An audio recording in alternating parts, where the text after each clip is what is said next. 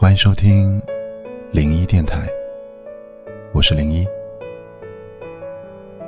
有时候爱一个人，就很容易选择原谅，原谅他的任性，原谅他的脾气，甚至原谅他你曾经无法原谅的，也是因为爱，或者站在他的角度去理解、去包容、去忍让。而一次次的选择原谅，只是因为爱他。